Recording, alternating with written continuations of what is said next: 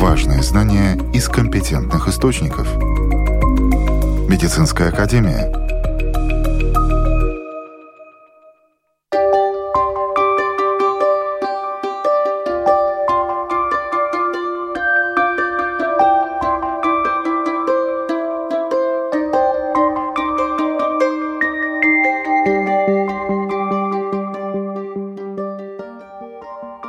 Здравствуйте, с вами Марина Талапина. Сегодня в выпуске.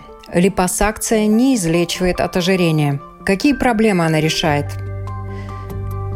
Почему гепатит называют тихим убийцей? COVID-19 в реанимации глазами практиканта. Об этих темах, а также о последних разработках в программе «Медицинская академия» сегодня. Начинаем с липосакции. Этот метод является одной из самых частых операций в пластической хирургии. Также входит как составной элемент в технологию большинства операций, применяемых в пластической хирургии, например, таких как абдоминопластика, редукционная мамопластика, липофилинг, пластика шеи и другие. Доктор медицинских наук Эдуард Юршевич – один из ведущих специалистов Латвии в области пластической, эстетической и реконструктивной хирургии. Также авторитетный эксперт в сфере антивозрастной медицины. Опыт работы более трех десятков лет. В Европейской ассоциации пластических хирургов принято оценивать уровень профессиональной подготовки и специализации в лоциях. Эдуард Юршевич, согласно европейской сертификации, имеет 9 из 11 лоций пластической хирургии. Он разработал и запатентовал ряд нововведений в эстетической хирургии, успешно защитил две диссертации на соискание высших ученых степеней. В течение многих лет доктор Юршевич выступает в качестве лектора на престижных европейских и международных форумах. Он действительный член ряда международных сообществ пластических и реконструктивных хирургов. И сегодня в интервью Латвийскому радио 4 доктор Юршевич рассказывает, что важно знать о липосакции, в том числе тем, кто собирается похудеть. Ну, липосакция – это операция, которая направлена на коррекцию контуров тела. То есть эта операция не решает проблему э, лишнего веса, как многие считают, что вот удалим сейчас там немножко жировой ткани или, или много, и тогда похудею. Совершенно не так. Это только коррекция формы. Как правило, показаниями являются так называемые жировые ловушки – то есть э, это те отложения жировой ткани, которые дают ну, так скажем, нарушение пропорций, которые не удаляются обычным похудением. То есть они не уходят, когда человек худеет. Это особенности каждого конкретного э, человека. У одного если говорить про показания, это может быть наружная поверхность бедер, у кого-то это может быть подбородочная область, у кого-то это могут быть э, жировые отложения в области шеи и так далее. Да, или там, скажем, боковой поверхности туловища. Вот, или межколенная область, да, то есть это те области, которые действительно очень хорошо поддаются хирургической коррекции, липосакции или липоскульптуры еще есть такой термин, либо скульптура, когда за счет э, удаления или перемещения жировой ткани в пределах анатомической зоны э, происходит ну, как бы выравнивание контура или изменение контура тела. То есть это достаточно такие эффективные способы, но, еще раз подчеркну, это форма. Это ни в какой степени не килограммы как да? думают многие. Многие считают, что да, но это совершенно не так. Да, и еще по поводу представления. Значит, действительно липосакция, липоскультура делается через маленькие проколы. Ну и казалось бы, эта операция, так скажем, маленькая. Да, но на самом деле эта операция может быть достаточно большой и объемной, потому что представьте себе, если нужно там брать или откоррегировать там, наружную поверхность бедер, например, ну, переходящую в ягодичную зону и боковую поверхность э, бедра, то это получается не одна, а даже две ладошки, да, ну так, если по площади. То есть это достаточно объемные бывают вмешательства, и нужно относиться к ним с полной серьезностью И эти операции э, выполняются в условиях только стационара после комплексного обследования. Обязательно. Как готовиться к этим операциям и послеоперационный период, как долго длится? Ну, считается, что оптимальным в хирургии тела или контурной хирургии тела, контурной коррекции тела является операция, когда проводится в комфортном весе. То есть человек достигает своего комфортного веса, и те жировые ловушки, которые он не может убрать за счет обычного похудания, значит, они убираются за счет липоскульптуры или липосакции. Это и считается идеальным состояние, когда имеется комфортный вес. Но это очень важно, потому что если человек начнет после операции худеть, а уже произведена коррекция, то могут быть неровности контура тела. То есть могут быть неровности, и тогда уже или провисание кожи там, и так далее. Тогда эта операция ну, будет в какой-то степени ну, так, неадекватной. Или произведена гиперкоррекция, что для многих пациентов тоже неприемлемо. Поэтому комфортный вес – это самое главное я понимаю, что многие пациенты не могут добиться этого комфортного веса и приходят с избытком, ну, тогда нужно с этим смириться и потом уже сильно не худеть, потому что, еще раз повторю, могут появиться неровности контура тела. Послеоперационный период зависит от э, объема вмешательства. Да, если там, скажем, субментальная область, то есть подбородочная, там достаточно быстро. Но отек в любом случае будет, в любом но он э, зависит от э, площади воздействия. Да, если мы там, скажем, делаем липосакцию боковой поверхности туловища, то есть когда формируется талия, например, да, то это большое вмешательство. Конечно, послеоперационный период будет более длительный. Как правило, нужно носить компрессионное белье. Иногда месяц, иногда два, иногда три, в зависимости от ситуации. Потому что в результате поверхностной липоскультуры или липосакции происходит ретракция кожи. На что рассчитано это изменение? Не только за счет удаления части ткани, жировой ткани, но и на то, что кожа сократится.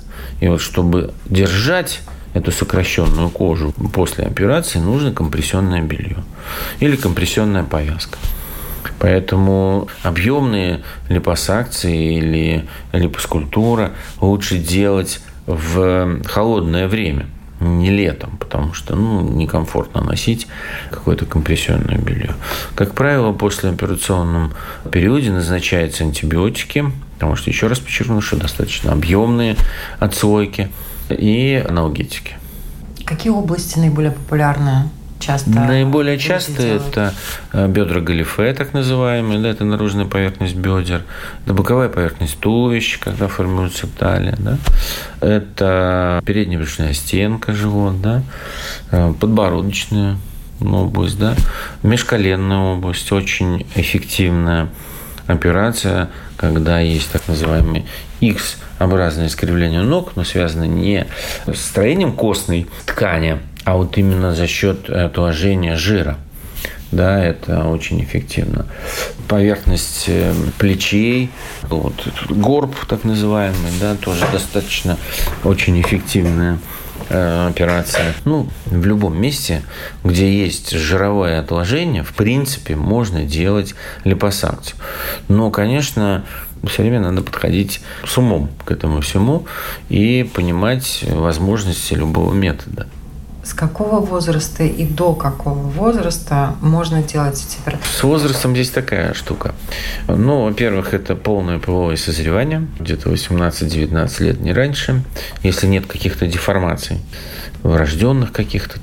Считается, что смотреть биологию жировой ткани. Да, жировая ткань развивается достаточно долго в организме. Да, то есть деление клеток жировых до какого-то определенного количества которая потом станет неизменной, ну, считается до полного полового созревания. То есть, ну, грубо говоря, 18-19 лет. Потом клетки только уменьшаются или увеличиваются в размере. Но количество их остается прежним. Вот в связи с этим операции нужно делать только тогда, когда мы понимаем, а это полное созревание, что количество клеток этих не делится больше. И тогда уже можно спокойненько убирать часть этих клеток. Но если человек начнет э, активно кушать другие жировые клетки, они возьмут функцию удаленных, и они могут увеличиваться в объеме. Поэтому в любом случае после таких операций нужно себя держать в какой-то строгости и придерживаться определенных правил. То есть не так, что вот там сделали липосакцию, либо скульптуру, значит, все хорошо, и можно там есть до бесконечности. В любом случае жировая ткань – это мишень для лишнего, и она будет накапливать в других местах. Если вы сделаете липоскультуру, бедра, наружная, внутренняя поверхность, там, живот, талия, ну, сделать этапных там много операций, то если вы будете потом худеть, у вас будут пальцы рук увеличиваться, там, где нетронутая жировая ткань, потому что все-таки там, где была операция, там помимо того, что удалено, там же образуется рубец плоский рубец внутри, между мышцами, фасциями и кожей. Там уже навряд ли будет откладываться жировая ткань. А вот в тех местах, которые не тронуты, там будет. Поэтому может произойти изменение пропорций тела. То есть тоже это как осложнение уже, если человек будет там активно кушать да, или полнеть. Поэтому на это надо обращать очень большое внимание. Тут, получается, есть достаточно много подводных камней. Человек по отношению к самому себе в первую очередь должен достаточно ответственно подойти к этой операции. Конечно. На что он готов, потому что это стиль жизни, образ жизни конечно, меняется. Конечно, конечно. А вот есть такая операция, как мегалипосакция. Ну, есть э, приверженцы, но их очень мало, когда делают огромное удаление жировой ткани путем отсасывания, ну, липосакции, для лечения как бы избытка веса. Вот эти операции крайне опасны с точки зрения осложнений. И это очень частые проблемы при мегалипосакциях. Это связано с общим нарушением здоровья вплоть до смерти. Там возникает тромбоэмболия и так далее. Жировые эмболии. То есть это не та операция, которая лечит лишний вес. Существует огромное множество методик хирургических, это бариатрическое направление хирургии, которое решает проблему лишнего веса и решает очень хорошо. Еще раз говорю, не нужно путать килограммы и формы. За какие операции хирурги не возьмутся в отношении липосакции или за каких пациентов, может быть, правильно сказать? В каждом конкретном случае нужно разбираться, но э, есть э, зоны вот этих жировых так называемых ловушек, которые хорошо поддаются, а есть которые, ну, как бы нецелесообразно, лучше похудеть. Поэтому, конечно, нужно очень четко дифференцировать это, и когда человек идет на такую операцию, понимать реальность и реальные возможности каждого метода. Эта операция липосакция она достаточно сложная с точки зрения к выполнения и получения идеальной поверхности. То есть это не какая-то простая манипуляция, это очень серьезная операция, которая может привести к очень неприятным эстетическим э, проблемам да, ну, неровность кожи после операции, да, например, убрали объем, а кожа стала не гладкой, а бугристой. Там. Ну да, и тогда все, там же рубец, там же очень трудно потом с этим бороться. Поэтому это такая операция очень ответственная и непростая. Напоминаю, на вопрос Латвийского радио 4 отвечал доктор медицинских наук Эдуард Юршевич. Про метод липосакции известно около 100 лет, но активно изучать этот метод и искать способы удаления жировых клеток начали в 70-х годах. За несколько десятилетий липосакция стала очень популярной. В мире ежегодно выполняется свыше несколько сотен тысяч таких операций. Новости медицины.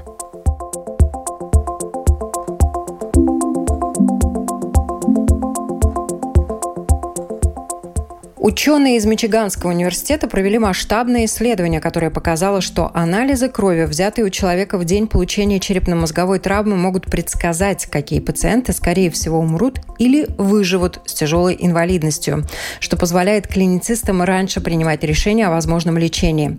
Исследователи проанализировали анализы крови почти двух тысяч пациентов с черепно-мозговой травмой. Результаты показывают, что на их исход для пациентов влияют более высокие значения двух двух белковых биомаркеров. Это первое исследование, в котором изучается связь между уровнями биомаркеров этих двух белков и смертностью от всех причин после черепно-мозговой травмы. Глубокая стимуляция области мозга, связанная с вознаграждением и мотивацией, является потенциальной терапией депрессии, если та достаточно долго не поддается лечению. Исследователи Центра медицинских наук Техасского университета с помощью системы DBS в течение многих лет лечили пациентов, страдающих двигательными расстройствами, такими как болезнь Паркинсона, тремор и дистония. В ДБС электроды имплантируются в определенной области мозга, где они генерируют электрические импульсы, влияющие на активность нейронов. Тем не менее, найти, какая часть мозга должна быть использована для лечения депрессии, было непросто. Теперь она найдена, и метод DBS может использоваться как возможное лечение пациентов с резистентной к терапии депрессией. Согласно новому исследованию университета Эссекса, рой микророботов, введенных в тело человека, может разблокировать внутренние медицинские устройства и избежать необходимости в дальнейших операциях. Ученые впервые разработали магнитных микророботов для удаления отложений на шунтах, медицинских приспособлениях для лечения. Шунты могут блокироваться. Часто это вызвано закупоркой из-за накопления отложений. Это приводит к тому, что пациентам на протяжении всей жизни требуется требуется повторная инвазивная операция либо для замены шунта, либо для удаления закупорок с помощью катетера. Тем не менее, это новое исследование показало, что может существовать беспроводная неинвазивная альтернатива устранению закупорки в шунтах. Отслеживая работу потовых желез, Роуз, Фаги и ее команда могут почти мгновенно отслеживать возбуждение мозга с помощью специальных устройств. Инженер-биомедик разработал способ измерения с помощью электродермальной активности, электрического феномена кожи. Внутренние стрессы, вызванные болью, истощением или особенно плотным графиком, могут вызывать изменения, которые напрямую связаны с психическими состояниями. Mind Watch, э, как его называют фаги будет действовать как способ контролировать психическое состояние пользователя и предлагать действия, которые помогут ему вернуться в прежнее, более спокойное состояние. Например, если человек испытывал особенно сильный стресс, связанный с работой, MindWatch может уловить это и автоматически включить расслабляющую музыку. Случайные акты доброты вызывают большой всплеск позитивных эмоций, которые способствуют улучшению самочувствия. Техасский университет в Остине провел исследование, определив, что такие добрые дела, как подвести друга или принести еду для больного члена семьи, повышают уровень счастья. Они происходят редко, потому что люди недооценивают, насколько хорошо эти действия влияют на человека.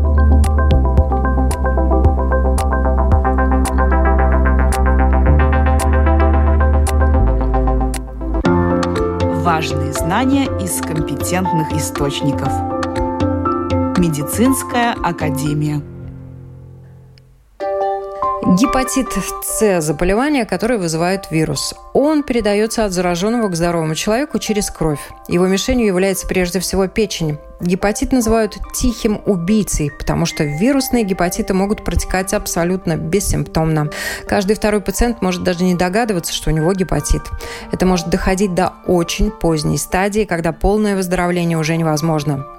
Заведующий отделением болезней печени Латвийского центра инфектологии, вице-президент Ассоциации инфектологов и гепатологов Латвии, доктор медицины, ассоциированный профессор Латвийского университета Ева Толмана в интервью Латвийскому радио 4 рассказывает, что надо делать, чтобы вовремя диагностировать гепатит и от чего еще нужно защищать печень. Насчет гепатита С у нас произошла революция несколько лет обратно. Потому что раньше мы лечили гепатит С с очень такими тяжелыми лекарствами, и там мало вылечились. Но сейчас уже последние три года у нас есть очень-очень хорошее и эффективное лечение, хорошие лекарства, хорошо переносимые, главное, очень эффективные. Там вылечиваются около 95% от всех пациентов, которых мы лечим. И даже если кто-то не вылечивается, тогда мы можем с другой схемой э, давать еще раз это лечение. И поэтому гепатит С тоже может довести до цирроза печени и рака печени. И поэтому в наши дни это очень-очень важно диагностицировать гепатит и лечить его. И мы можем вылечить. Всемирное общество здоровья поставило такую цель до 2030 года вылечить С-гепатит и снизить риск серьезных компликаций гепатита С. И мы тоже в Латвии следим за этим. У нас есть лечение, у нас есть лекарства, у нас есть финансирование, но все время это все равно мы должны идти шаг вперед и шаг вперед. Проблема сейчас уже не лечение, сейчас проблема найти этих пациентов, которые инфицированы с С-гепатитом. Как это сделать? Конечно, мы знаем, что много инфицированных между тем э, людям, которые употребляли наркотические вещества, которые э, в заключении, и те группы мы можем э, достичь довольно легко, и у нас уже идет лечение в тюрьмах этим пациентам. Но есть очень много пациентов, которые ни разу в жизни наркотики не употребляли. И это проблема везде в мире найти тех пациентов, которые популяции живет, у которых есть этот вирус, они сами не знают это. Поэтому я хочу сказать, что это очень важно. Если человеку ни разу в жизни не проверяли на С-гепатит, это обязательно нужно сделать в Латвии. Если это сделано 10 лет обратно, то тоже надо проверяться. Да? Каждый год на С-гепатит не надо сдавать анализы. Но есть у нас много людей, которые ни разу в жизни не проверены. И это очень тоже легко, это антитела, анти-ХЦВ, это можно сдавать через семейного доктора, это можно за свои деньги сдавать. И еще это проверяется, если человек сдает кровь как донор, тогда это все бесплатно, и там уже и хорошее дело сделано. И еще есть такие ВИЧ-профилактические пункты везде в Латвии, где тоже бесплатно, анонимно можно сдавать на Б, на С гепатит и на ВИЧ-инфекцию кровь. Это бесплатно тоже. Так что есть разные пути. Если никогда в жизни это не проверено, это обязательно нужно сделать. Гепатит, э, к сожалению, может не проявляться, и человек может быть просто носителем гепатита. Да, он может не проявляться, никакие жалобы также до такой ситуации, когда развивается цирроз печени. Это тоже может пройти 15-20 лет, и человек даже не знает, что у него С-гепатит, что у него там развивается серьезное заболевание печени. И главное то, что раньше у нас были очень-очень тяжелое лечение, а сейчас лечение хорошее, эффективное. Мы реально можем можем вылечить этих пациентов. И еще что важно, что я думаю, что не так много хронических заболеваний можно вылечить вообще да. Но этот С-гепатит — это одно такое заболевание хроническое, которое мы можем вылечить стопроцентно, да. Ну, вылечили человека, все, нету С-гепатита больше. Еще важный момент, что государство сейчас тоже подключилось к лечению. Если раньше препараты также очень-очень дорого стоили, сейчас они, конечно, тоже недешево стоят. Терапия покрывает государство, правильно? Государство покрывает стопроцентно, так что мы много лет сотрудничаем с государством, с министерством, и с национальным э, veselības dienestом, да, и последние годы мы нашли и финансирование, и подход, как это делать, как э, лечить этих, с которыми мы начинали. И сейчас почти уже нет никаких ограничений. Если человеку мы диагностируем гепатит С, мы это можем лечить. Этот вирус может лечиться успешно на любых стадиях заболевания? Это можно лечить на любых стадиях, но э, единственное, что надо помнить, пока еще нету цирроза печени, мы можем вылечить вполне вирус, и печень, э, если даже там немного соединительная ткань образовалась, она уйдет со временем, если не будет других причин, например, там алкоголизм. Если вылечили С-гепатит, все, человек будет здоров. Если развивался уже цирроз печени, тогда мы все равно лечим С-гепатит. Мы можем вылечить С-гепатит, но цирроз остается. Цирроз необратимый процесс. Но все равно мы можем снизить быстроту, пока этот цирроз декомпенсируется, пока развиваются э, сложные компликации, и мы можем снизить риск рака печени. Так что все равно, даже если уже есть цирроз печени, вылечить С-гепатит очень важно. Когда требуется уже пересадка, как много людей вообще нуждаются в нашей стране в пересадке печени? Первый вопрос, когда требуется пересадка печени, э, я хочу сказать, что как можно долго надо жить со своей печенью, потому что пересадка — это пересадка, чужой орган — это чужой орган. Пересадка требуется тогда, когда цирроз, не только цирроз печени, но когда цирроз печени декомпенсируется, когда развиваются опасные для жизни компликации. У нас там есть специальные критерии, которые мы определяем, и тогда мы знаем, вот этому человеку уже полагается пересадка печени. Сколько требуется в Латвии? Ну, это не так много, не сотни, нет. Может быть 10, может быть 20 людей, да, потому что есть и контраиндикации, есть э, когда нельзя делать, есть э, разные побочные заболевания, когда нельзя. Так что для нашей страны там может быть 10, может быть 20 э, пересадков печени в год, это было бы достаточно.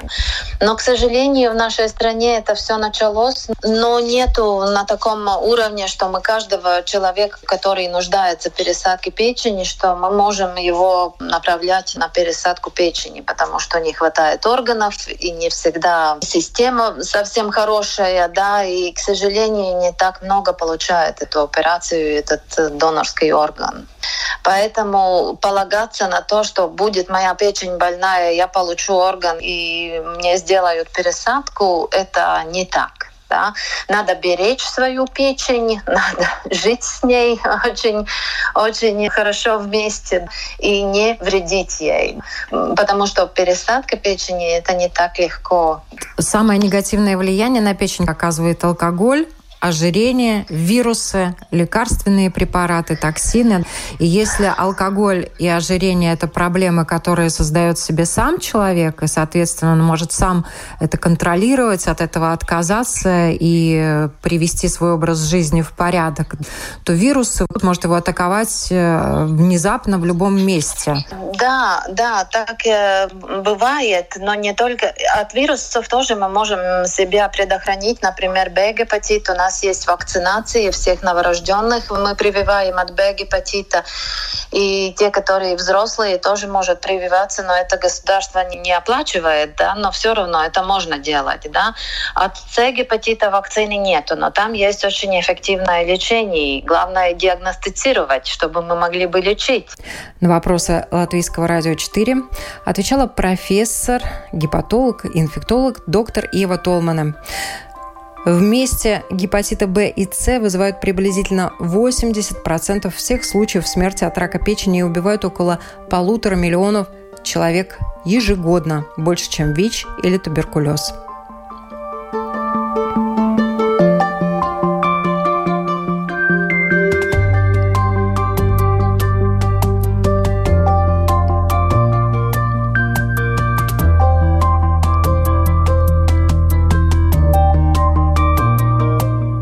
Последнюю тему выпуска мы посвятили всем молодым медикам, которые, невзирая ни на что, готовы помогать людям.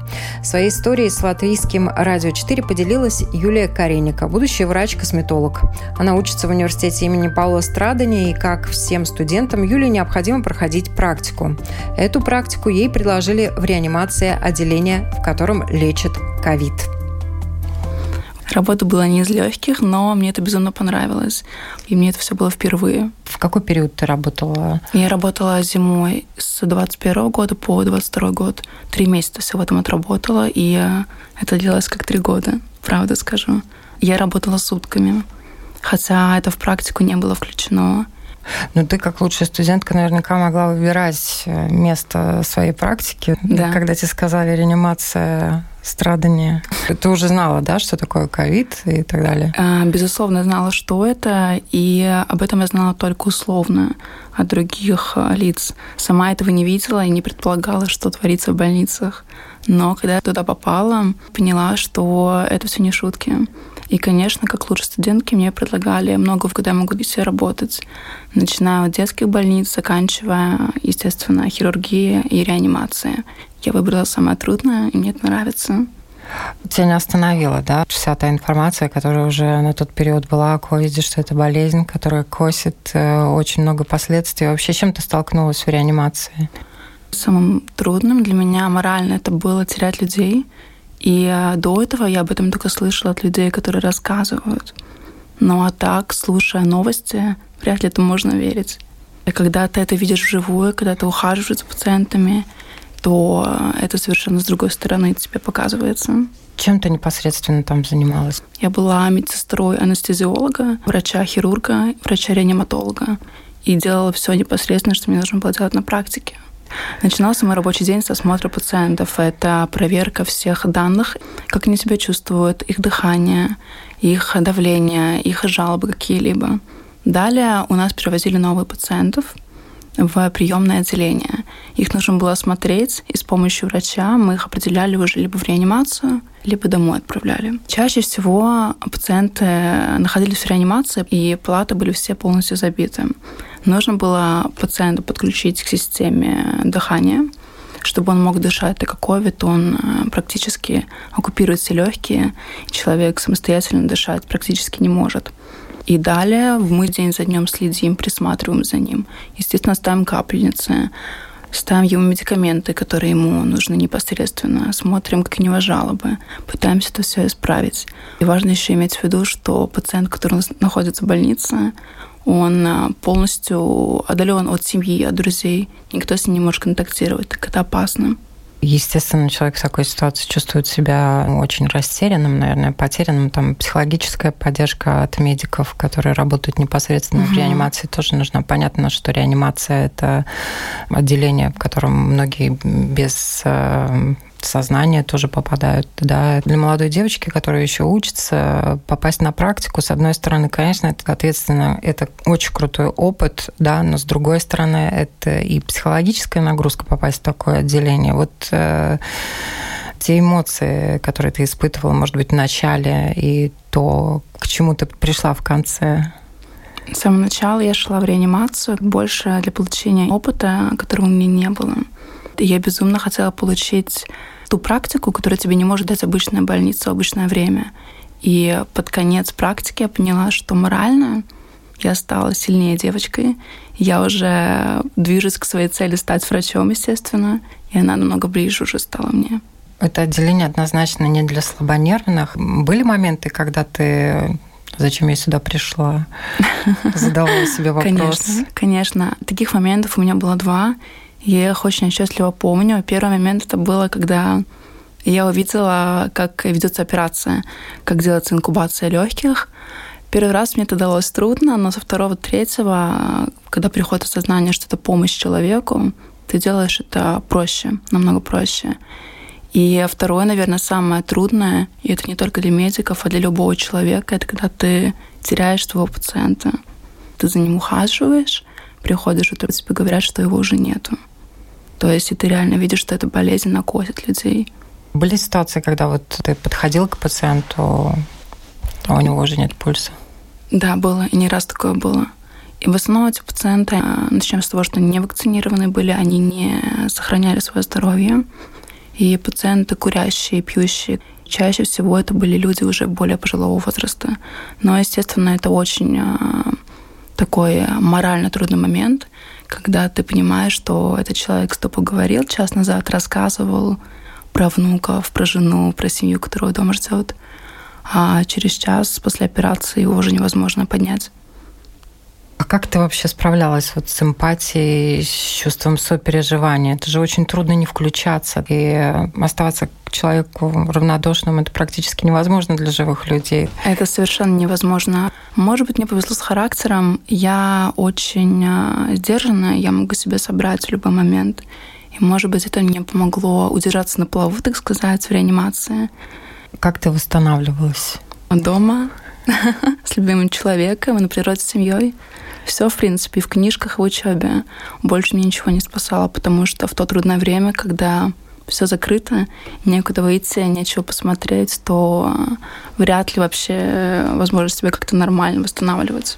Работая в таком сложном отделении что-то должно приносить удовлетворение. Вот что тебе приносило удовлетворение? На самом деле нет определенной вещи, которая именно она мне приносила там радость в тот момент, как, допустим, это практика. Мне нравится все в медицине, и я получаю удовольствие от каждой мелочи, которую я делаю для человека.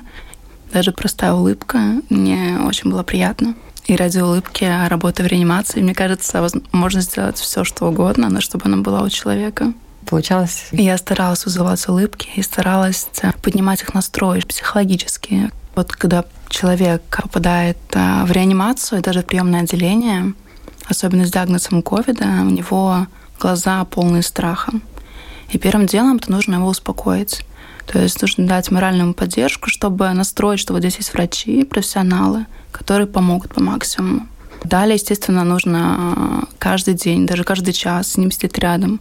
От пациента отходить нельзя, потому что морально быть одному и в такое тяжелое время это очень трудно. И нужно помочь чувствовать себя комфортно и в безопасности. К сожалению, много плачут, но медики, медсестрички делают все возможное, чтобы люди чувствовали себя спокойно, но, к сожалению, страх преобладал.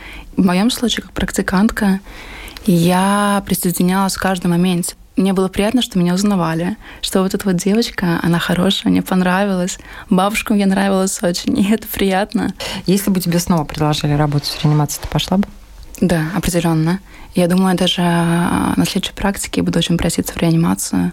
В какую, не знаю, меня определят, но спасение жизни и помощь людям сохранить их жизнь мне дает счастье. Хочется пожелать удачи всем молодым медикам, которые, как и Юлия Кареника, идут туда, где очень сложно и помогают врачам и пациентам бороться с заболеваниями. Если вы не успели послушать нашу программу с самого начала, это можно сделать в подкастах на таких платформах, как Spotify, Google, Apple Podcasts. Также нас можно слушать на нашем сайте lr4.lv. С вами была Марина Талапина. Берегите себя, будьте здоровы!